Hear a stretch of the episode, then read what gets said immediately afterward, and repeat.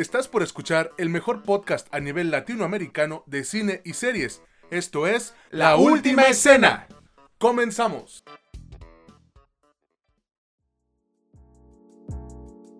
¿Qué onda amigos? ¿Cómo están? Sean bienvenidos una vez más a este que es su podcast favorito de cine y series, La Última Escena. Ya saben que yo soy César Granados y me encuentro con mi amigo el que se contagió, pero ya está muy bien, ya está perfecto, casi, casi. Mitch Moreno, ¿cómo estás, carnal? Pues aquí mejorando, sí, como, como bien dices, me, me contagié de COVID. Algún día nos tenía que tocar. Eh, afortunadamente ya vamos saliendo y pues, como siempre, listos aquí para, para hablar de esto que tanto nos gusta. ¿Tú cómo estás, César? Qué bueno, güey, qué bueno que ahí vas, bendito sea Dios. Yo estoy con sentimientos encontrados, güey, porque leí que van a hacer un live action de One Piece y dije, ay, no mames, o sea, esto es o te sale bien o te sale una mierda completa.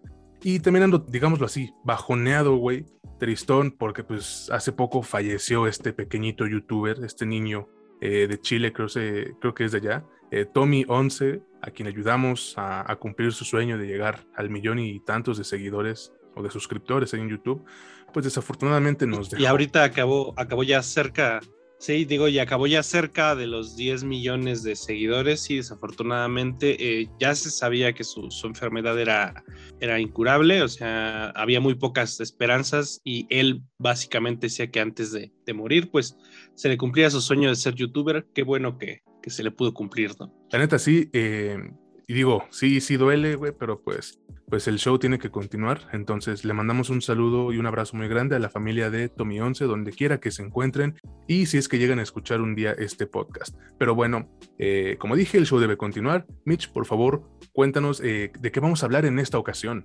Bueno, en esta ocasión vamos a hablar de, vamos a habar de Evangelion, la, la última entrega de Evangelion.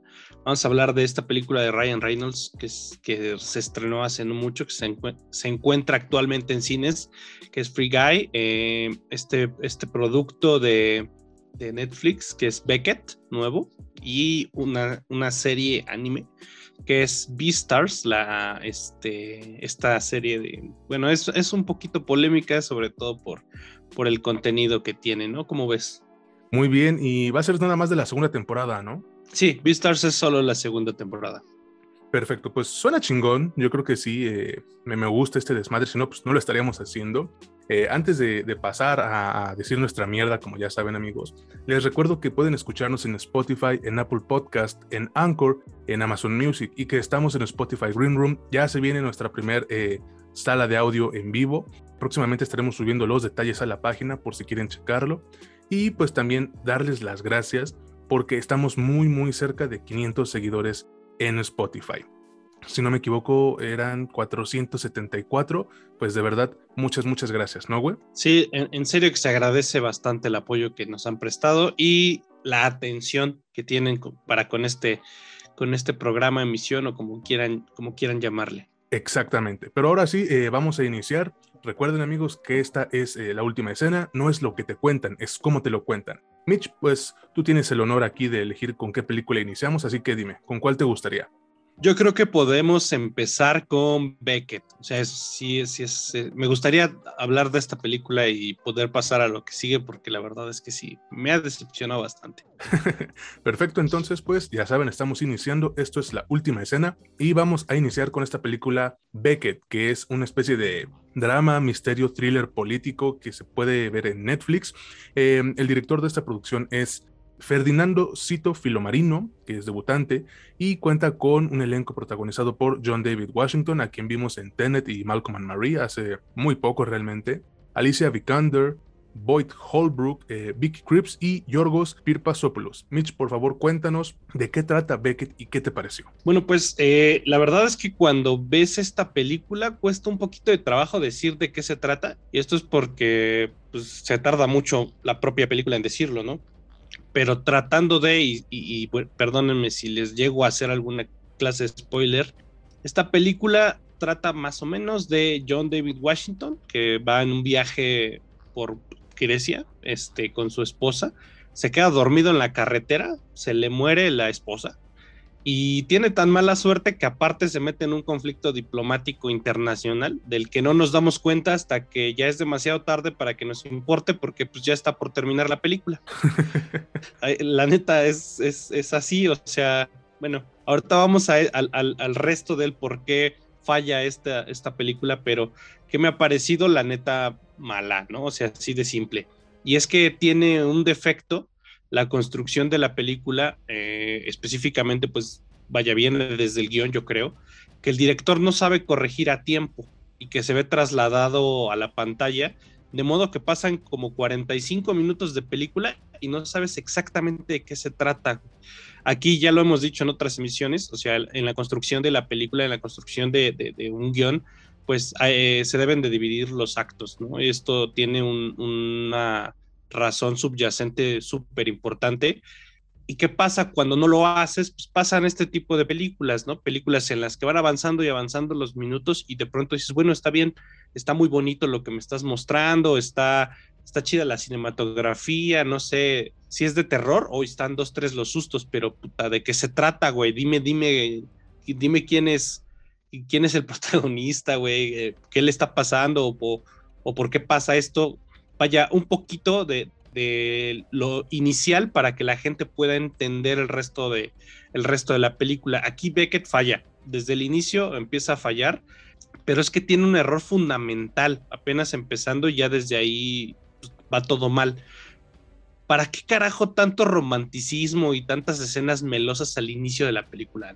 Neta, ¿cuál era el objetivo de eso? Nada ahí nos deja adivinar que la película trata sobre una conspiración política y persecuciones de acción, güey. O sea, no sé si te diste cuenta, pero fácil se chingaron los primeros nueve minutos de película, no solo con escenas que parecía que ibas a ver un chick flick o, algo así, eh, sino que la ambientación estaba en un tono romántico. Y de pronto, puta, se muere la esposa, la chingada, no vuelve a salir jamás no vuelve a tener prácticamente ningún peso su existencia. Y de pronto dices, bueno, o sea, ok, sí, y el romanticismo, ¿para qué? O sea, ¿cuál fue tu intención?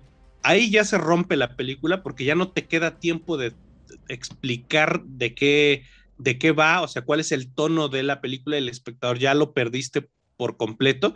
Y en mi caso, al menos, y, me, me imagino que en el de muchos también, cuando pasa esta ruptura, ya dices, bueno, está bien, la voy a terminar de ver, pero porque pues la, ya la puse, güey, ¿no? Pero no es como que me interese demasiado. ¿A ti qué te pareció, César? Yo creo que esta película la puedo catalogar, güey, o sí resumir con esta frase que, dice el perro Bermúdez, ¿no? De era suya y, y la dejó ir, güey. Mira, yo te voy a confesar algo. A mí me encantan este tipo de películas en las que los protagonistas o los personajes en general pareciera que no pueden eh, tomar un respiro, güey, ¿no? Esa cascada o esa avalancha de problemas a los que pues, tienen que enfrentarse y que se vuelven cada vez más ridículos o más grandes, eh, pues son como la base de lo que yo quisiera bautizar como el género puta madre. ¿Y ahora qué, güey? ¿No? Con un demonio, lo que faltaba, cabrón. O sea, este vato no nada más eh, se le chingó no nada más fue su esposa, ahora resulta que el güey está metido en una pinche bronca revolucionaria enorme, enorme. Ya, ya dicho esto, yo, yo, güey, yo creo que la película comienza de manera estable o al menos lo suficientemente cumplidora como para que te preguntes, pues, ¿qué sigue después, no? Y durante los primeros 20, 25 minutos, sí, eh, la entrega sí consigue tu atención de manera sutil, pero efectiva. Ahora, el guion eh, sigue los pasos de, películas muy, muy similares, como puede ser em, The 39 Steps de Alfred Hitchcock, em, The Fugitive de Andrew Davis, e incluso, güey, podría ser Duro de Matar. Al menos una de las ocho que hay, no sé cuántas hay que ya a todos nos, vale madre, pero bueno, lamentablemente yo creo que Beckett no está a la altura, güey, ni a los tobillos de, la calidad de sus influencias. Carece de, de urgencia, güey, carece de ingenio, y de capacidad para sintetizar o compactar lo que nos están contando. Y bueno, quedarse corta en estos y otros aspectos sí la detienen de, alcanzar el enorme potencial que se presentaba, güey. Se podría decir, si lo pongo de una manera eh, coloquial, Beckett muerde más de lo que puede masticar, güey. Eh, me parece que el director, este filomarino, pasa demasiado tiempo tratando de construir la escena y la tragedia para luego eh, ignorar, güey, de manera repentina los puntos críticos dentro de la trama que requerirían más de su atención. Güey, por Dios, ni siquiera los obstáculos que se le ponen al protagonista son realmente interesantes de ver, porque los supera de una manera tan fácil, o sea, tan quitada de la pena, que en verdad me hace pensar, güey, estos güeyes, eh, estos vatos no se esforzaron a la hora de estar escribiendo el guion. Pero bueno, no todo es malo, al menos yo creo que no todo es malo. Em, John David Washington sí hace lo posible para levantar esta película e incluso su actuación me parece, bueno, yo la, yo la considero lo mejor que nos ofrecen en Beckett. No está ni cerca de lo que nos ha entregado en otras producciones, como podría ser, no sé, Malcolm and Marie o Black Clansman, pero al menos se defiende, güey. Y bueno, quisiera decir lo mismo del resto del elenco. de verdad es que no pasamos realmente mucho tiempo con otros personajes que no sean Beckett, pues lo cual sí es entendible dada, la historia que se nos plantea. Pero, güey, al menos pudieron meterle cinco pesos más de emoción o de carisma en las poquitas escenas que comparten con este verga. Los malos no dan miedo. Los aliados de Beckett que, va haciendo en el camino, güey, no te provocan simpatía. Y esto solo nos deja con Washington, con este John David Washington, para sentir algo de emoción, güey, o, o cariño, por así decirlo, con algún personaje. Lamentablemente, yo creo que esta película sí se encuentra con, con el mismo problema que muchas otras, que es eh, con comienzos divertidos o interesantes al menos, eh, envueltos en misterio, pero eventualmente, güey, tienen que responder a la pregunta de qué puta madre está pasando. Y la respuesta que nos dan, güey, en esta película es, es quizás lo peor de todo. O sea, es, la, la, peor parte de Beckett, güey. O al menos lo más decepcionante, con todo y los últimos, no sé, 15 minutos, güey, que pareciera que los grabaron hacia el aventón Mitch, yo, yo te hubiera perdonado todo eso, o sea, no a ti, güey, eh, de no ser por pues, ¿Qué culpa tengo, güey? bueno, o sea, yo, yo les hubiera perdonado todo esto que acabo de decir, güey, de no ser por ese plot twist tan mediocre, tan falto de interés, güey, o de ingenio. O sea, es, es más o menos lo que pasó en Iron Man 3 con el mandarín, solo que con más seriedad, entre comillas, güey. Pues fíjate que em, no sé, güey. Yo, yo, yo, yo sí tengo un problema con, el cómo te construyen la película, cualquier película, y las consecuencias que tiene, que tiene esto. O sea, ¿a qué voy? Si, si algo desde el inicio, si en, sus, si en su primer arco no me logra explicar o construir bien la, la, idea general de la película, lo más probable es que al final yo ya no, yo no tenga ninguna empatía por nadie y diga, bueno, ya, o sea, bueno, si, si no sé, John David Washington, que es el protagonista, ¿no? lo matan, ah, pues chido, güey, pues ya, no, ni pedo, ¿no? Este, o si, no sé, le, le, resulta que por alguna razón extraña obtiene superpoderes y vuela y mata a los güeyes que hicieron la conspiración. Ah, no mames, pues qué chingón, ya, qué bueno, ya acabó, ¿no? Ni pedo. O sea, llega un punto de indiferencia en lo que lo que suceda al final me vale madre, ¿no? Pero en este caso, a mí la verdad es que me, llamó la atención más como cuando dices, güey, neta, estabas haciendo, por ejemplo, estás en la universidad, güey, y te dicen, vamos, van a hacer un trabajo de investigación sobre, no sé, la Segunda Guerra Mundial.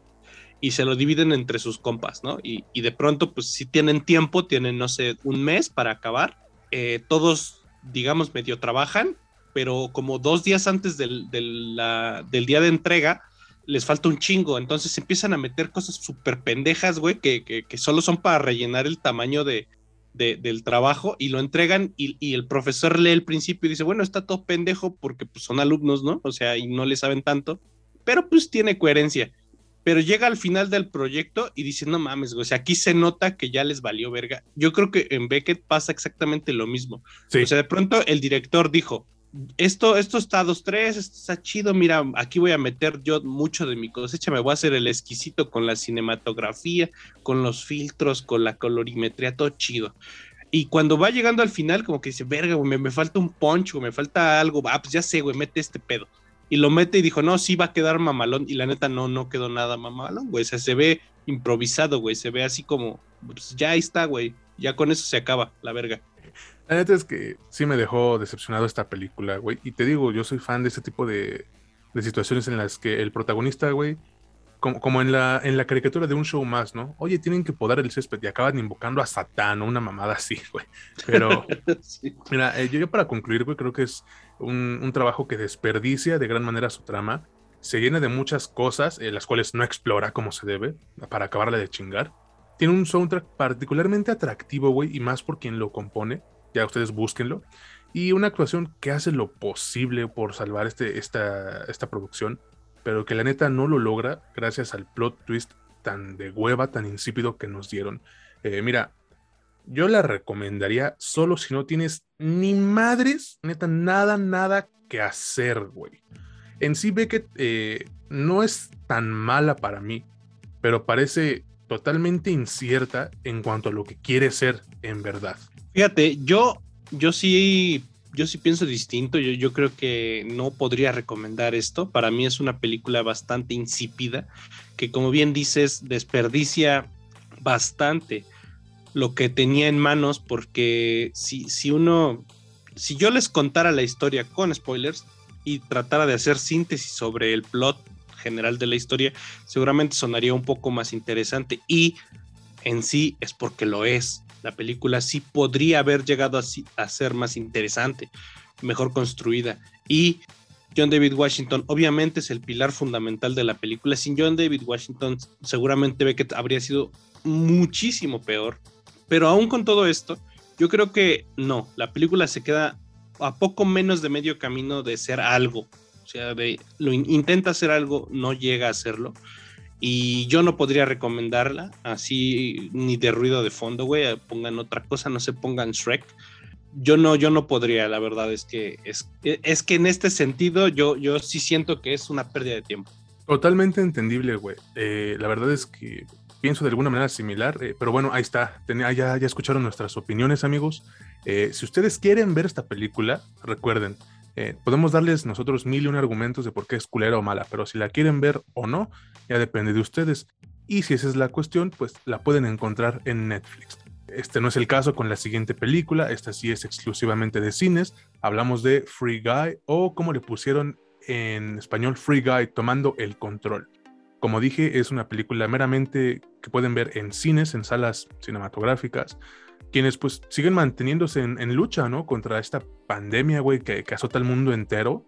Y pues su, nueva opción para atraer de nuevo a la audiencia es esta, güey, una película que a mí me parece sumamente entretenida y bien realizada dentro de lo que cabe, ¿no? Porque ya sabes que nunca falta el idiota que está viendo eh, el cien pies humano, que cree que sabe de cine. Es que es una porquería, güey. Es risas, es pura comedia. Pues sí, güey. O sea, ¿Qué chingada más esperaba? aquí un pinche paréntesis, güey. O sea, hace, hace unos días, sobre todo con el Festival de Cine de Venecia, había gente que, bueno, se supone que se filtró eh, la clasificación de, Venom, de la segunda película de Venom, que decía que era apta para todo público. Y había gente, bueno, no llorando, ¿no? Pero figurativamente llorando por esta noticia porque ya no iba a ser clasificación R, güey, o sea, y eso iba a hacer que la película fuera mala.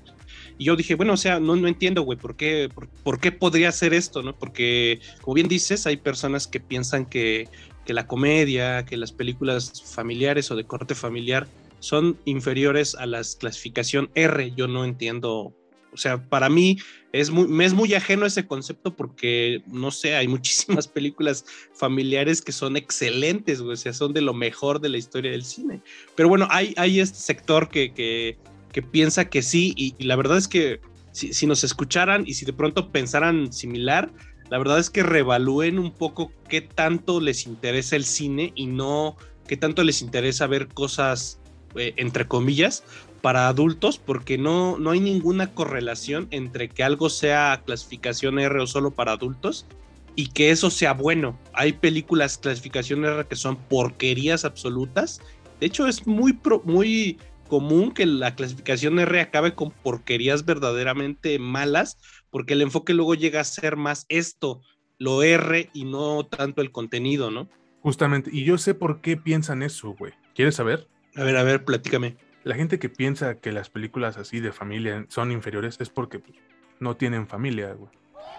no tienen hijos. La neta, la, neta sí, yo creo, yo, yo no me gusta decirlo tanto así en el programa, pero, pero la neta es que sí es es más, ¿tú, tú opinas algo como de, no, güey, pues es que está bien que sea para todo público, o eh, las películas con chistes, pues están chidos, ¿no? Y los me divierte que te llegan son puro vato acá que no les ha terminado ni de salir bello público, público, este, bello facial, güey, y este... Con, bigotes eh, incompletos como de cantinflas o, güeyes que ya están como treintones, cuarentones, pero como dices, no tienen familia, no sé, lo único que complementa su experiencia en, audiovisual, tanto en cine como en televisión, hasta inclusive luego su música, es lo que los hace sentir un poquito rudos, güey, entre comillas. Es, hay, como un, hay como unas características muy, muy particulares en esto. No sé por qué, güey, o sea, yo, yo, yo la verdad no, no tengo ninguna necesidad de sentir rudeza en mi vida porque me disfruto algo tan bonito como, no sé, Shrek o Intensamente, güey. O como, Free Guy, ¿no? Ándale, o como Free Guy de la, que, de la que ahorita vamos a hablar, ¿no? Sí, porque nos estamos desviando un poquito. no disculpen, disculpen. Eh, el director, como ya saben, o no nos saben, es Sean Levy, quien dirigió unos episodios de Stranger Things y cuenta con un elenco eh, que protagonizan Ryan Reynolds. Si no saben quién es Ryan Reynolds, no sé dónde vivan. Eh, Judy Comer, Lil Rel Howery, Utkarsh Amdupkar, Kiri y Taika Waititi, o como le dicen por ahí en Facebook, el Tuliki Taka. Bueno, Mitch, por favor, cuéntanos de qué trata Free Guy y qué te pareció esta película. Ok, bueno, pues en esta película Ryan Reynolds es el NPC, es un, NPC de un juego. Para los que no sepan qué es un NPC, es un non-playable character, o sea, un, personaje que está ahí de relleno en, en un juego. Si ustedes han jugado videojuegos, pues no sé, el que sea, eh, tú eres el personaje e interactúas con otros personajes en línea, por ejemplo en Fortnite, todos, todos son personajes jugables, pero si, si, si por ejemplo juegan otro tipo de juego, como Assassin's Creed, si hablas con un güey que te vende cosas en la calle, eso es un NPC. O sea, no, nadie lo está utilizando, es una inteligencia artificial. Bueno, explicado esto, Ryan Reynolds es un NPC en un juego, solo que él no lo sabe. Simplemente un día, por alguna razón mágica y extraña de la trama que a mí me pareció bastante ingeniosa, eh, decide no hacer lo que hace todos los días, que es levantarse, saludar a su pescado, ir por un pinche café, el mismo café de todos los días, ir a su trabajo como cajero en un banco, que un banco que lo asaltan cada 35 segundos y hacer exactamente lo mismo. Un día decide no hacerlo y bueno, de esto se trata la película. Si les cuento más, pues ya, hay, ya, habría bastantes spoilers. ¿Qué me ha parecido? La verdad es que eh, de, principio yo sentía que me iba a ver una cosa como Ready Player One o, una versión diferente y habría estado más o menos en lo correcto. Sin embargo, a diferencia de Ready Player One, me parece que esta película hace totalmente lo contrario que Beckett. Esta película desde un inicio te trata de establecer de la manera más rápida posible de qué se va a tratar o de qué se está tratando lo que vemos en pantalla, lo que hace mucho más dinámico y fresco el que todo lo que nos presentan nos parezca ya sea interesante, eh, divertido, gracioso o bueno, en algunos casos inclusive romántico, ¿no? Porque tiene ahí su trama, su subtrama romántica me ha gustado bastante. A mí en lo personal me, ha llegado al corazón gamer que, tengo desde muy niño. Em, sin embargo, obviamente la película no, no está exenta de, tener algunas fallas que son menores. No sé si tenga que ver que la productora, que es este, bueno, o sea, la dueña de los derechos es la propia Disney, este, pero parece que hay un manual dentro de este tipo de productos de entretenimiento medio genéricos que hace que estos errores sean no ignorados, güey, pero es como cuando ves una película de Marvel, güey. O sea, tú, tú, tú, si tú discutes con un mamador, obviamente te va a decir, ah, pinches películas culeras, ¿no? Pero si te discutes con alguien que sí sabe de cine, te va a decir, ok, güey, mira, ¿sabes qué? La película puede que no, te, no destaque ni en cinematografía, ni en ambientación, ni en dirección, ni en nada. O sea, en nada es, es extraordinaria pero en ninguno de los aspectos la caga. O sea, cumple ya, se dedica a cumplir. Esta película es así. aunque sí de pronto siento que, sí, sí de pronto sentí más bien que el propio Ryan Reynolds hizo la película casi como de trámite, güey. No sé si tú tuviste la misma sensación o a ti qué te pareció, César. Yo creo, güey, que, esta película es de lo más divertido que probablemente vamos a tener en lo que resta del 2021. A mí me parece que, Free Guy acierta con, con esta mezcla de comedia y acción, pero en la que también hay cierto espacio para lo romántico, como ya, ya dijo el buen Mitch. Eh, obviamente sus aspiraciones por, por esa vía del amor no son tantas, pero yo creo que eso mismo ayuda a darle al resultado final cierto componente emocional mira otra rima, sin, que, sin que la historia se vuelva empalagosa, güey.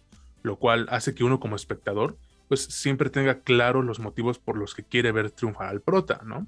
Aunque también considero que lo que vuelve efectiva a esta película es que no se toma las cosas en serio, güey. Aquí los chistes no paran, aún en los momentos en los que pareciera que los personajes lo perdieron todo, güey, literal todo. Y esta comedia se debe en gran parte al carisma de, sus protagonistas, en especial pues, Ryan Reynolds, güey. Eh, yo no creo que la haya hecho por trámite. Eh, me parece que, logra darle al, personaje principal unos matices perfectos para la historia que se cuenta.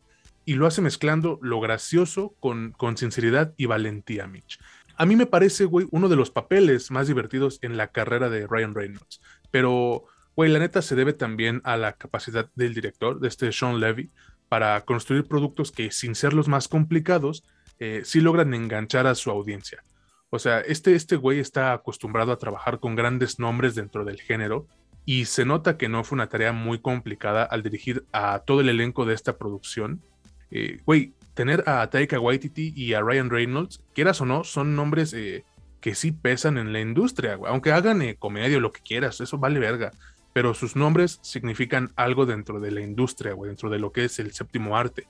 Pero dejando esto de lado, eh, los efectos especiales me parecieron sumamente buenos y sin ser lo, más apantallante del mercado, me parece que sí tienen los recursos suficientes como para lograr, pues no sé, adentrarte a un mundo lleno de, explosiones, güey, y momentos que ya quisiéramos ver en la vida real. No, no, no literalmente, pero pues ustedes me entienden. Eh, aunque pues ya se la saben, no todo puede ser halagos, al menos no de mi parte. El guion me parece la parte más, más débil de Free Guy, ya que todo, o sea, sí, sí, sí, todo lo que vemos en pantalla está sacado de otros trabajos eh, como Ready Player One, mm, Matrix, güey, la película de Lego, The Truman Show o, incluso, güey, Grand Theft Auto. No sé si tú tuviste esa misma sensación, espero que pues ahorita me digas. Sí, sí, sí, eh, claro, de hecho. Mira, me parece que a mí la, la trama, güey, opera en la noción de, alto concepto sobre un personaje no jugable que experimenta una, crisis existencial, pero apenas y araña la superficie de esto, de esta problemática. Y eso mismo hace que se quede un poquito vacía en, en, dicho aspecto, aunque una vez que comprendes que este es un blockbuster y no cine de autor, pues realmente no aplica como algo negativo, al menos no de mi parte. Simplemente considero, opino que pudieron sacarle más provecho a, dicha cuestión. Pero fíjate, la ironía, güey, de, esta película es que eh, es de lo más original, entre comillas, que nos hemos encontrado en un blockbuster. O sea, sí, el guion está hecho con partes de otras historias, pinche Frankenstein a la verga, pero al menos la idea de que intentaron darnos algo nuevo se nota y se agradece, al menos de mi parte se agradece, güey. Eh, yo, para concluir, porque tampoco puedo rascarle mucho a esta película, creo que es algo entretenido a más no poder. Eh, tiene una narrativa sencilla, por no decir floja, güey, con grandes efectos especiales y, unas actuaciones que realmente no apuntan a nada más que divertirte durante una hora 55 minutos, güey, pero que lo logran gracias más que nada al, carisma de Reynolds. Sí, fíjate que aquí haciendo un pequeño paréntesis, eh, el guion obviamente pues, sí tiene sus, pequeños detalles. Sin embargo, esta anotación sería más bien para las personas que, por alguna razón extraña, yo tampoco entiendo eso, es buscan demasiada similitud con la realidad para pensar que un guion es bueno o es malo, ¿no? Eh, me explico. Si, a ti te dicen en una película, no, pues es que mira, en este juego, eh, este güey es un personaje no jugable que empieza a desarrollar una, personalidad, ¿no? Hay gente que dice, ah, no, eso es malo porque pues, eso no puede pasar, ¿no? O sea, no, la, programación no funciona así. O, oye, es que, pues, eh, reinician el juego. Sí, sí está bien, pero entonces, ¿por qué el personaje pues, puede no ser, digamos, recordar algo de, o sea, el personaje no jugable puede recordar algo del pasado si pues, es un programa, ¿no? Estos, estos pequeños ejemplos me sirven para explicar cómo alguna gente llega, algunas personas llegan a juzgar el guion. No es a lo que nos referimos, nos referimos principalmente a que el guion puede llegar a ser un poquito flojo, porque para mí la premisa, aunque es sencilla, no puedo decir que es potente o, este, o digamos intensa, porque la verdad es que dentro de su sencillez radica lo, lo divertido de esta, ¿no? ¿Cuál es la idea si, nos, si, lo tratáramos de vender a alguien que, quiere proyectar la película por alguna razón, no sé, emocional? ¿Qué le podemos vender a la gente? Pues, eh, no sé, yo diría el valor de la amistad, güey, que, que los videojuegos no son especialmente violentos, güey, que la mayoría de las personas en realidad solo disfruta jugar, no la violencia que a veces pueden llegar a, tener algunos de, estos juegos pero más allá de eso, el guion no intenta de ningún modo eh, encontrar el hilo negro sobre los videojuegos o sobre la historia detrás de los videojuegos. Simplemente intenta presentarte un conflicto que sucede ahí, este, que se le ocurrió a alguien, no sé, en, una sobremesa y dijo, ah, pues mira, suena chido, ¿no? Que un guay que no es jugable de pronto desarrolle personalidad y sea como el salvador, ¿no? Por, por alguna razón. Eh, yo para concluir, sí creo que pese a estas, no inconsistencias, sino pese a esta flojera de guion, no, no le veo ningún elemento negativo como para que yo diga, ah, bueno, es que este, el guion es tan flojo que la neta la película ni te va a divertir, no, no tiene nada interesante. Pese a eso, se hace de manera efectiva, es, es desarrollada muy, orgánicamente, es bastante entretenida, bastante divertida y yo creo que van a pasar un, buen momento, tanto en familia si quieren, o ustedes solos yendo al cine, ¿no? Pienso igual que tú, güey, la neta. Eh, sí la recomiendo, aunque pues al ser un producto exclusivo de cines, eh, creo que el cuidado que debes tener al, ir a verla es mayor, pero pues si quieres tomar el riesgo, esta es una buena opción para tu fin de semana. ¿Quién lo diría, no, güey? Que estaríamos hablando de, este es exclusivo de cines, ¿no? O sea, con este desmadre de las plataformas, pero bueno. Cuando antes todo era exclusivo de cines. Justamente, cabrón. Pero bueno, eso ya es, cuestión aparte. Eh, amigos, les recuerdo que pueden escuchar este podcast a través de Spotify, Anchor, Apple Podcast y Amazon Music. Y recuerden, eh, ya se viene la primera sala de audio en vivo por parte de la última escena. Búsquennos en Spotify Green Room. Ahí eh, próximamente estaremos dando también los detalles en nuestra página de Facebook. Vámonos ahora sí, Mitch, con la serie. Recuerden, amigos, tres películas y una serie. Si no les gusta, ni modo. Eh, estamos hablando de la segunda temporada de Beastars. Este es un anime que pueden encontrar en Netflix. Y como les dije, ya empezó, bueno, ya salió la segunda temporada, ya confirmaron tercera. Pero bueno, quiero saber primero qué piensas tú, Mitch, de esta segunda temporada. Cuéntanos de qué va y qué te ha parecido. Ok, bueno, pues para quien no tenga un poquito de contexto, básicamente Beastars es como Twilight o Crepúsculo, pero con furros, y es todo. Aquí los protagonistas se podría decir que son Haru y Legoshi, aunque en esta segunda temporada eh, se, enfocan más en el desarrollo del personaje de Legoshi y de otro que es un venado que se llama Luis. Eh, todos ellos son parte de la Academia Cherrington, eh, misma en la que en la, en la primera temporada sucede un asesinato de un herbívoro y se investiga, entre comillas, o más o menos, lo que pasó. En esta segunda temporada, eh, pareciera que esto del asesinato quedó como así de, ah, pues, pues ya pasó ni pedo, ¿no? ya se murió. Pero hacia la mitad de la temporada, de la segunda, se empieza a, digamos, ya cocinar el final de la temporada y, vuelve a tomar relevancia, bastante relevancia, este, esta cuestión de, del asesinato. Mira, qué me pareció la segunda temporada. Yo tuve que ver la primera, ¿no? Para empezar, porque no es, no es un producto que me llamara la atención de inicio. ¿Por qué? A mí me cuesta trabajo ver productos que tengan antropomorfizados a los animales al punto en el que lo lleva Beastars. Pero una vez que logras pasar ese umbral, te das cuenta que es algo así como, pues es utopia para adultos, güey, y nada más. Eso es, eso es todo. ¿Por qué me cuesta trabajo? Pues no sé, güey, pues porque son animales, ahí tienes personajes humanos, no sé por qué no los utilizas, pero los, los japoneses, o sea, bueno, quien, quien crea el anime, normalmente tienen razones muy extrañas para hacer las cosas y no los voy a juzgar. Porque pues hasta que no ves el producto dices, ah, bueno, pues tu justificación es esta.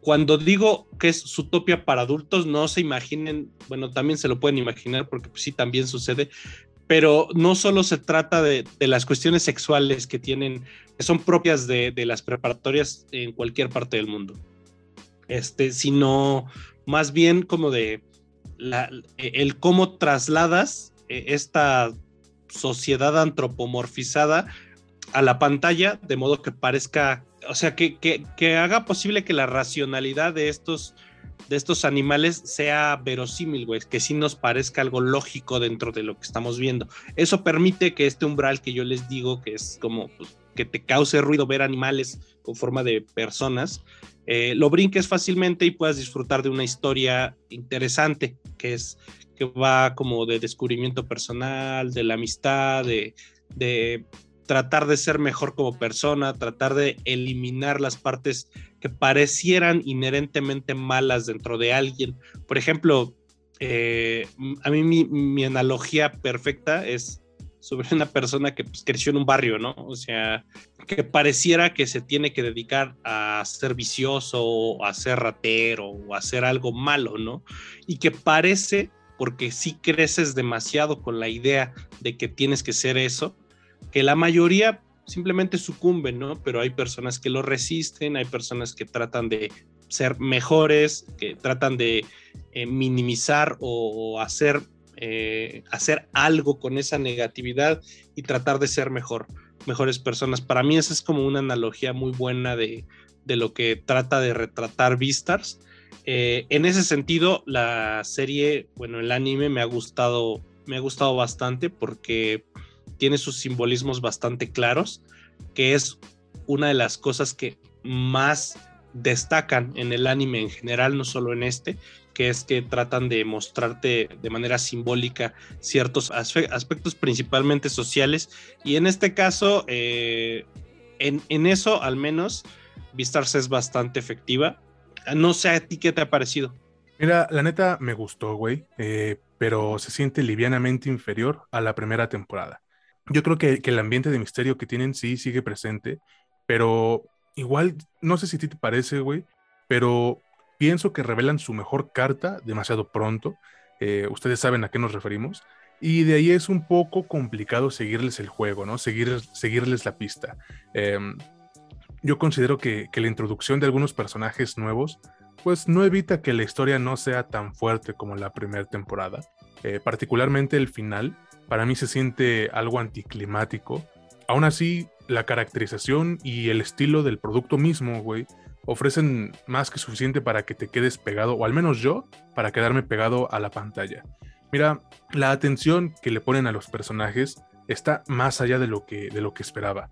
Y este desarrollo y las reconstrucciones que te manejan sí hacen que puedas empatizar con cada uno de dichos personajes, incluso con aquellos que posiblemente no se lo merecen, güey. Hablamos eh, de los que podrían ser como los antagonistas, entre comillas, porque de nuevo, aquí les dan una construcción muy chida, güey.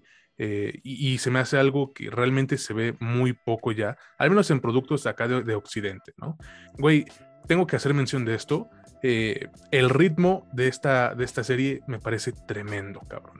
O sea, y voy a hacer aquí una pequeña comparación con Godzilla Singular Point. Miren, ambas, eh, ambos productos güey, tienen la misma cantidad de episodios en sus temporadas y duran lo mismo.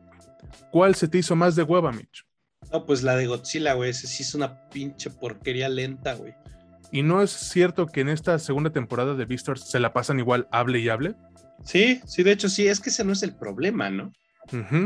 Vamos de nuevo, es como te lo cuentan, güey. Y aquí te lo cuentan de una manera muy, muy buena, en el sentido de que, güey, pues no estás viendo 25 minutos, güey, de personajes hablando por WhatsApp. O sea, eso no, no aporta nada, güey, al desarrollo de tu historia. La neta, güey, tú, sabes que no miento. Eh, el, voice acting es espectacular, como era de esperarse. neta que le echan unos huevos a estos güeyes. Ya no voy a hablar del, ahorita del, doblaje inglés porque ya me da flojera, me da flojera también. Eh, y aún con todo esto, güey, eh, la, segunda temporada creo que se queda cortita cuando busca igualar esta mezcla tan interesante de, psicoanálisis, güey, y de crítica social que puso, que puso a Beastars en el mapa. Y también tiene que ver con el hecho de que ciertos personajes, por ejemplo, el, venado, güey, se avientan unos diálogos tan, tan ambiguos o, muy metafóricos, güey. Y eso al menos a la audiencia de acá, de, Occidente, allá en Oriente, pues quién sabe, a lo mejor lo entienden a la perfección.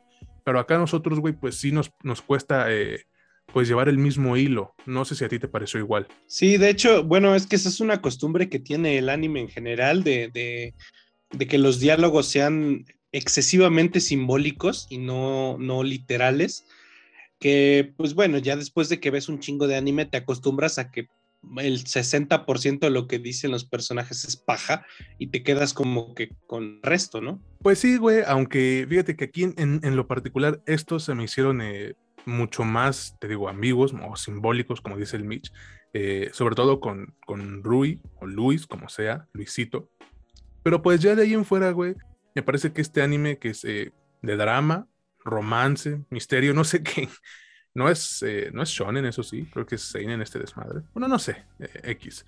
Me parece que está bien interpretado, güey, bien escrito y con un estilo propio. Tampoco soy muy fan de este pedo de los furros, realmente. Se me hace extraño. Pero bueno, si, si logras en tu mente decir, bueno, pues X, güey, ¿no? creo que en el fondo te encuentras con una historia fuerte, güey, poderosa de cierta manera. Y bueno, a mí me dejó con ganas de más, eh, como dije ya hace, hace unos momentos, se confirmó ya la tercera temporada, no he leído el manga, no lo voy a leer realmente, no me llama tanto la atención, pero pues espero que la calidad siga, aunque sea igual, ya no pido tanto mayor, güey, porque realmente la serie creo que llega a un punto, a su pico más alto, no recuerdo en qué, en qué arco me dijo mi, mi primo que es medio furro, güey, no sé por qué, pero eh, ese no es el punto. Entonces, pues espero que, se mantenga bien lo que sigue, que es la tercera temporada. Y pues como voy así sin saber, voy verde, pues esperaré con más ansias. Pues eh, fíjate, yo la verdad es que al ver la, escena final de la segunda temporada, yo me imaginé que era un anime de este, ¿cómo se dice, güey? De, de mm, de temporada completa, o sea, que esto era todo y ya, un anime de seis meses y se acabó toda la historia. Y estaría totalmente satisfecho, güey, porque como acaba el anime, yo digo, hasta ahí está chido. Hasta ahí, hasta ahí la historia cierra su arco completo que inicia en la primera temporada. Eh, no veo para dónde. Honestamente, pues voy a esperar a ver qué pasa en la tercera temporada pero yo no veo para dónde. O sea, yo, yo, yo me imagino que va a ser una cosa más bien sacada del culo, güey, porque no hay elementos dentro del guion que te permitan desarrollar otra historia. Pero pues veremos, ¿no? A ver qué, de qué se, a ver de qué se trata. Yo con qué concluiría, yo la verdad es que, mira, si no, si, si no tienen ustedes ninguna clase de problema con, con este, con hacer de la vista gorda, con la, la, la onda de antropomórfica de, esta, de este tipo de, productos, se los recomiendo ampliamente. Si sí tienen mucho problema con esto, la verdad es que no sé qué tanto la puedan disfrutar porque pese a que sí tiene muchísimos elementos positivos, este elemento en particular para algunas personas puede ser bastante chocante. Así que ahí ustedes decidan, ¿no? De, cualquier modo, pues lo pueden encontrar en Netflix. Así es, eh, esperemos que, salga una buena tercera temporada, güey, porque sí, sí me quedé picado. Pero bueno, eh, pues ya solo el tiempo lo dirá. Como dijo Mitch, esta la pueden encontrar en Netflix, primera y segunda temporada. Así que pues tienen, tienen para verla en un fin de semana. Chido, la verdad. Y bueno, hablando de anime, vámonos ahora sí con el siguiente producto que es el final de este, de este episodio, el cual es, eh, a mi consideración, una de las mejores películas del año. Ya ahorita, si me aviento un debate con Mitch y si voy a su casa y le rompo su madre o nos rompemos la madre, pues ya será acabando. Pero estamos hablando de Evangelion 3.0 más 1.0 Thrice Upon a Time. Ni crean que voy a volver a decir todo el nombre en el episodio, así que si lo, escucharon bien, si no, ni modo. ¿Qué les puedo decir? Fueron nueve años eh, los que tuvimos que esperar para presenciar la conclusión de una de las obras más importantes e influyentes, si ando en mi modo mamador, disculpen, dentro del anime, manga, e incluso dentro del producto audiovisual eh, en general, güey. Otra rima, chinga su madre. Güey, fueron nueve años de espera que para mí han valido totalmente la pena. El creador eh, Hideaki Anno, si se van a reír del apellido, sáquense a chingar a su madre. Em, regresa para culminar su historia junto a tres directores más, que son Mahiro Maeda, Katsuichi Nakayama y Kazuya Tsurumaki. A ellos pues se les suma el elenco que, ha venido dándole la voz a los personajes de, Evangelion toda la vida, entonces eh, no lo voy a decir porque yo sé que no les interesa realmente. Como les dije, para mí es una de las mejores películas del año, pero ahorita seguimos con esto. Mitch, por favor, cuéntanos, si te es posible, obviamente, de qué trata esta película de Thrice Upon a Time Evangelion y qué te ha parecido. Bueno, para empezar, es imposible contar de qué se trata si no han visto nada de Evangelion. Así que aquí me va a tocar asumir que ya llegaron al punto en el que solo les toca ver esta película. ¿Por qué? Pues porque si mira, sin, esos elementos, digamos, espaciotemporales, no hay manera de contarles la historia. Ahora, ¿qué pasa aquí? Después de que a Rey se la cargara al payaso y Shinji acabara como vegetal un rato, este Nerf, esta, empresa, entre comillas, o esta institución de que crea, bueno, que tiene a cargo los Evas, eh, y Wille, que es otra, otra nueva organización, comienzan a enfrentarse por tener objetivos pues, distintos. De esto va la película, más o menos. Wille quiere evitar el cuarto impacto y Nerf más bien como que quiere propiciarlo. Esto es toda la película. No hay más. Básicamente, Evangelion, eh, si ya llegamos a, digamos, a la parte conclusiva de toda esta historia que se llevó a cabo durante mucho, mucho tiempo, Básicamente Evangelion se puede resumir en algo así como Gendo Ikari no supera que se le muere la esposa y hace cuanto desmadre se le para enfrente para intentar volverla a ver. Es todo, güey. Básicamente eso es todo. ¿Qué me ha parecido la película? Mira, eh, yo soy muy fan de Evangelion. Siempre he sido muy fan de Evangelion, pero creo que sí mantengo una distancia prudente con ese abismo de supuesta simbología o simbolización filosófica, social, económica, no sé, güey, le han tratado de dar tantos significados a Evangelion que dudo mucho que el autor siquiera se los hubiera propuesto, güey. ¿Por qué, güey? Aquí voy a ir al punto en el, que, el que yo les he dicho mucho, por ejemplo, con, con, productos como los de Zack Snyder. La gente dice, no, güey, pues es que mira, eh, esa madre tiene simbología religiosa, güey, tiene mira, esto simboliza Dios, el elegido, la esperanza, cualquier cantidad de mierda que se les ocurra, ¿no? Pero ¿qué, ¿por qué suceden estas cosas? Si tú tal vez le preguntas a Snyder, Snyder porque es relistillo, te dice, sí, sí, sí, eso está ahí, nada más que ni yo me había dado cuenta porque pues la neta me valía verga. ¿Por qué, ¿Por qué la gente ve este tipo de cosas en los productos? Es muy sencillo. Normalmente eh, la gente ve, el producto aquello que ya quería ver. Esta es una discusión viejísima, güey, pero viejísima. Tiene desde que existen los libros, güey, desde que existe la literatura, el cine, la televisión, todo eso, todos los productos, la mayoría de las personas ven algo en la película y que resulta que, que al final eso solo lo vieron ellos. ¿Por qué? Porque es algo individual. Voy a, voy a recurrir a una, a una anécdota que contó Alejandro Jodorowsky, que es el padre de los mamadores para mí, sobre su película El Topo, güey. Él, él va a una conferencia en Argentina, me parece, o en Chile, ¿no? un país de Sudamérica, güey. Y, y, empieza una ronda de preguntas y respuestas y un, un güey, que pues podríamos decir pues, el cinéfilo mamador, va y le pregunta, oye, en esta escena de El Topo, está, está filmada de un modo medio característico. Esto simboliza, eh, no sé, alguna, no, no, me acuerdo exactamente qué le dijo, pero me lo voy a tratar de, lo voy a tratar de hacer similar para que se entienda. No, pues mira, es que esta escena simboliza pues la pobreza del entorno en el que él creció y pues, que por eso se desarrolló así. O sea, se, se nota que en la hechura está intencionalmente filmado de modo precario para que nosotros mostremos, para que nosotros entendamos pues que el personaje eh, proviene de un extracto humilde o algo así, ¿no? Entonces Jodorowsky le dice, no, güey, pues la verdad es que se filmó así porque nos quedamos sin varo y ya, eso es todo. ya. Eh, entonces, eh, esto para mí es un ejemplo perfecto, güey, de lo que llega a suceder con los productos cuando queremos ver cosas que a veces no están ahí. No digo que Evangelio no tenga un trasfondo, pues ya sabes, religioso, eh, social o económico, porque es que todos los productos tienen alguno, porque la persona, el creador, tiene sus propias ideas respecto a las cosas.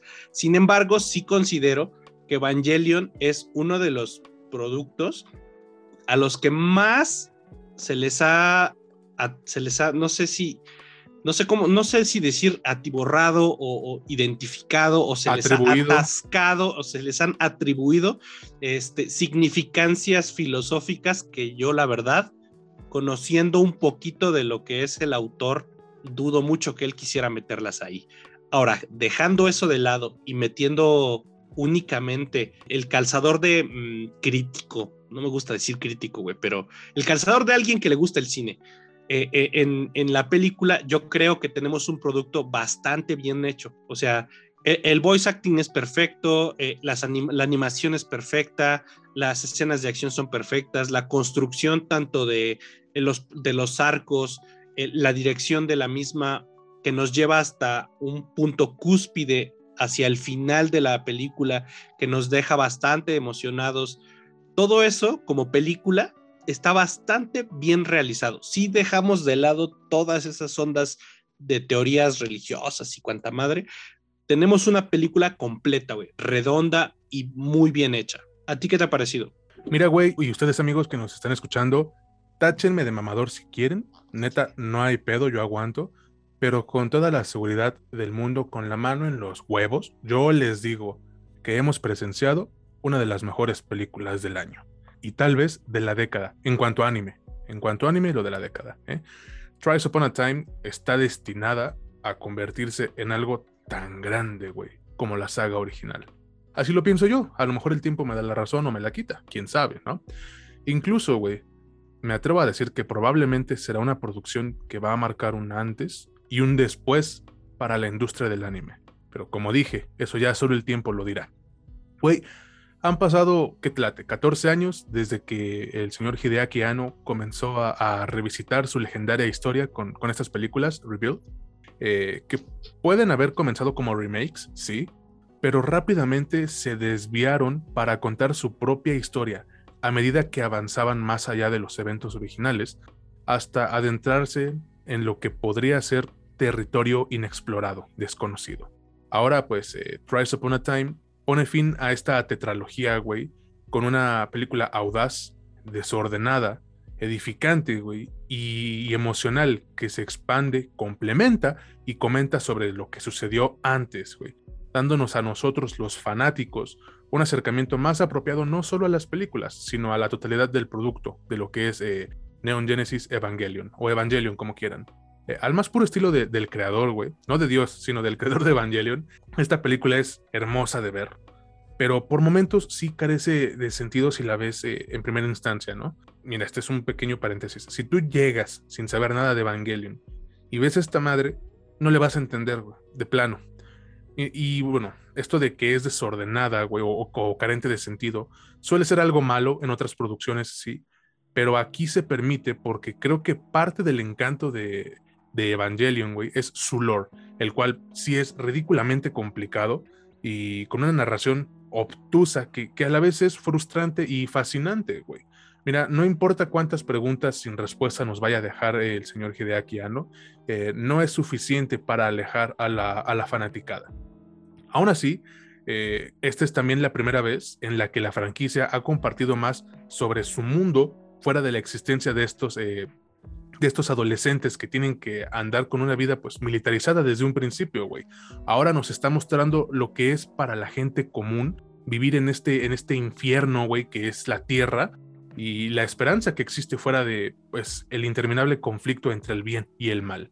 Eh, esta es la primera vez en la que observamos un verdadero sentimiento de, de esperanza en el mundo de Evangelion, güey. O sea, nos muestran a Shinji, Asuka y Rei simplemente existiendo, güey siendo personas, o sea, cultivan, cocinan, limpian, güey, y actúan como humanos normales. Y al menos dentro de Evangelion, esto es algo que sí le faltó en, muchas ocasiones y que se agradece. Mira, con la nueva tecnología, güey, porque pasaron, te digo, nueve años, y, el beneficio de la retrospectiva a, su disposición, el señor Hideaki Anno finalmente eh, ha podido contar la historia por la que se ha esforzado durante toda su vida, güey. Una historia de curación y crecimiento, güey, al menos en su vida adulta. Eh, Sabes, yo, güey, creo que es, eh, es refrescante tener un breve respiro de esta avalancha de violencia que es Evangelion, que permite no solo a los personajes comprender mejor el por qué están luchando, sino que también nos da a nosotros como audiencia, güey, como meros espectadores, una perspectiva más clara sobre lo que está en juego. Y esto me gusta mucho, güey.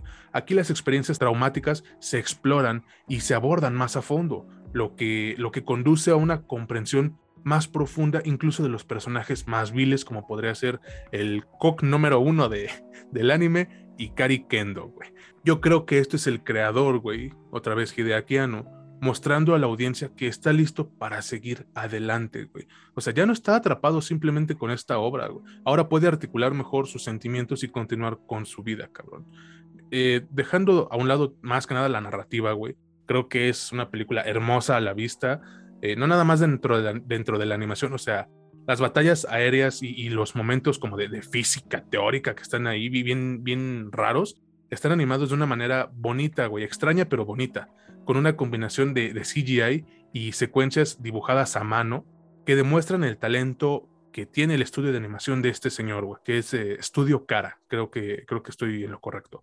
Los colores, perdón, güey, es que me mama un chingo este desmadre, o sea, los colores que brillan, güey, que, que contrastan, hacen que, de alguna manera el mundo, güey, que, se ve casi hecho mierda en su totalidad, pues de alguna manera también sea hermoso, cabrón. O sea, un, un, fascinante infierno. Y bueno, tú ya lo dijiste, las actuaciones de voz son impresionantes, pero es que, güey, puedes notar el cariño que cada Seiyu le tiene al personaje que interpretan.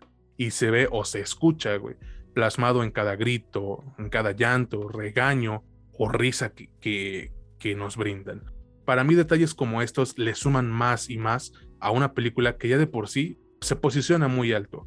Ahora, la, duración puede jugarle en contra, sí, especialmente con la audiencia casual. Por otro lado, los fans más acérrimos, por no decirle los más obsesionados, podrán decir que esta película dura lo que necesitaba durar. Eh, yo, yo no estoy tan de acuerdo realmente, ya que hice tantita retrospectiva. Pero bueno, eso es de cada quien. Y es que mira, Mitch, perdón que me alargue demasiado con esto, güey. Pero de verdad es raro que, las franquicias de anime terminen de una manera tan chingona. Pero yo creo que esta película, güey, al menos Tries Upon a Time, muestra que sí es posible.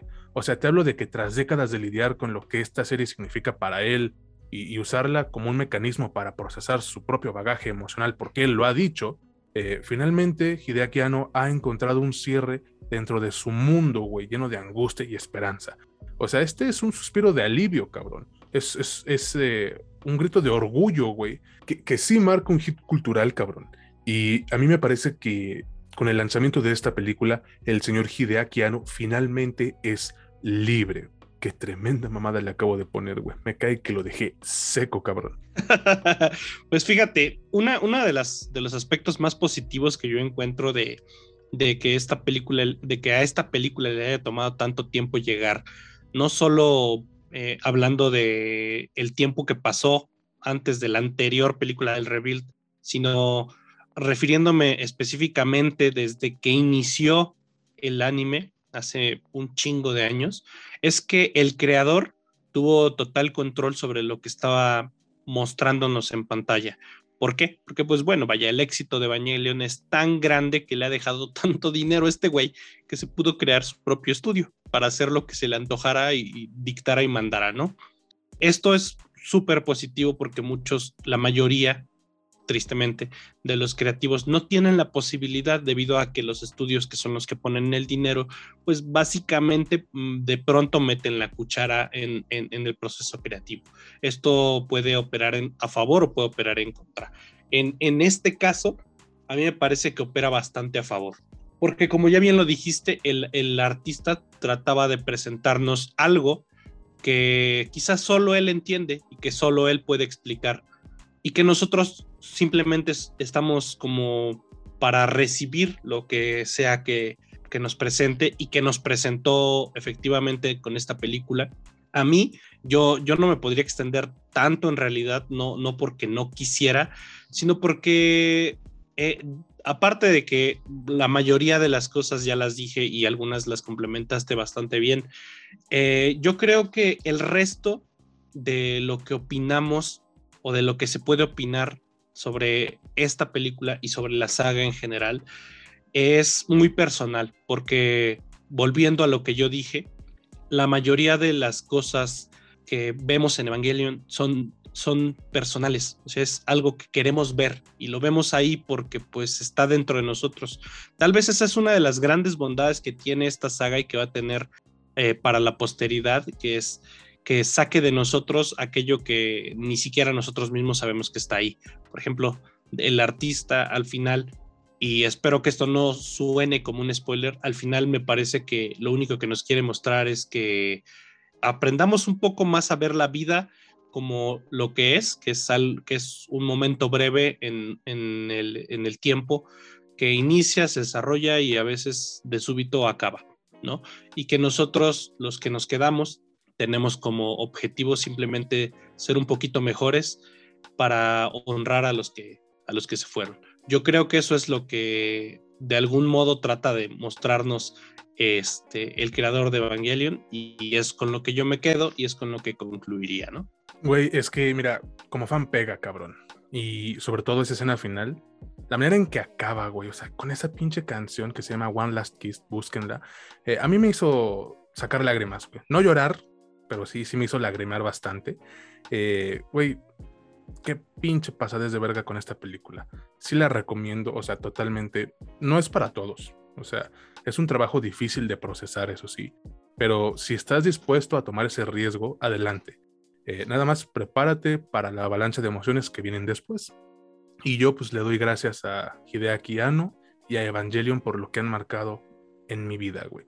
Y un pequeño paréntesis y ya casi para cerrar, si tú eres de estos güeyes que dice que ah, es que Evangelion está sobrevalorado, quién sabe qué, ok, ponte a ver tu pendejada esta de Dragon Ball y ya, ahí se acabó, güey. Fin. la película la pueden ver en Amazon Prime Video. Perdón, güey, ahora sí. Sí, sí, sí, no, no, digo, está bien. Eh, habrá muchas personas que consideren que el producto es suficientemente denso como para considerarlo entretenido. Y pues, si bien yo no concuerdo, me parece que que es válido, si no, no es un producto para cualquiera. La neta, pero bueno, ya ustedes sabrán si se quieren aventar ese viaje, amigos. Y bueno, hasta ahí la dejamos. Eh, ya me puse sentimentalón porque neta, güey, Evangelion significa un chingo para mí, pero ya, punto final en esta cuestión. Eh, hemos llegado al final de este episodio, amigos. Quiero agradecerles nuevamente a todos por, los, eh, por las compartidas, por escucharnos, por recomendarnos. Todo eso nos ayuda como no se imaginan. Recuerden, estamos a 26 seguidores, güey, de llegar a los 500. Queda toda madre. Pensé que no, no se iba a lograr. Yo creo que este año sí, sí llegamos. Y bueno, pues más que nada es agradecerles y recordarles, ¿no? Que pueden escucharnos en Spotify, en Apple Podcast, en Amazon Music y en Anchor. Mitch, si no me equivoco, eh, tenemos un par de saludos por ahí, ¿no? Sí, tenemos varios saludos. Eh, en esta ocasión tenemos Ay, güey, si son, si son algunos. Pero bueno, vamos empezando, ¿no? Eh, un saludo para Helen Aguirre, Alejandro Vallejo, Efren Reyes, Daniel Cruz, Niel Diaxepam, Ernesto Abraham Ruiz Calzada, Ari Betanzos, Víctor Pinet, o Pinet, perdón si no lo pronuncio bien, y Eric Condarco. Amigos, muchísimas gracias, eh, sobre todo al buen Efren Reyes, que, ay, güey, cuando jugamos Fortnite, pinche gritón, hijo de la chingada. Una de la mañana, güey, y gritando. Nada más imagínate. Pero bueno, eh, a todos de verdad les quiero agradecer muchísimo por suscribirse, por compartir. Ya saben, o sea, palabras sobran, güey. Creo que ya no hay nada más que agregar de mi parte. ¿Tú, Mitch, algo más que quieres agregar? No, no, no, eh, solamente extender el agradecimiento por el apoyo y, por estar aquí escuchando las cosas que tenemos que decir. Justamente, recuerden que estamos en Facebook como La Última Escena Podcast. Y ahora sí nos despedimos y de nuevo les damos gracias, de verdad, mil gracias. Eh, nos escuchamos la siguiente semana, la próxima emisión. Yo soy César Granados y estuve con mi amigo Mitch Moreno. Recuerden que esta es la última escena, no importa lo que te cuentan, importa cómo te lo cuentan. Que pasen un excelente día, tarde, noche. Hasta la próxima.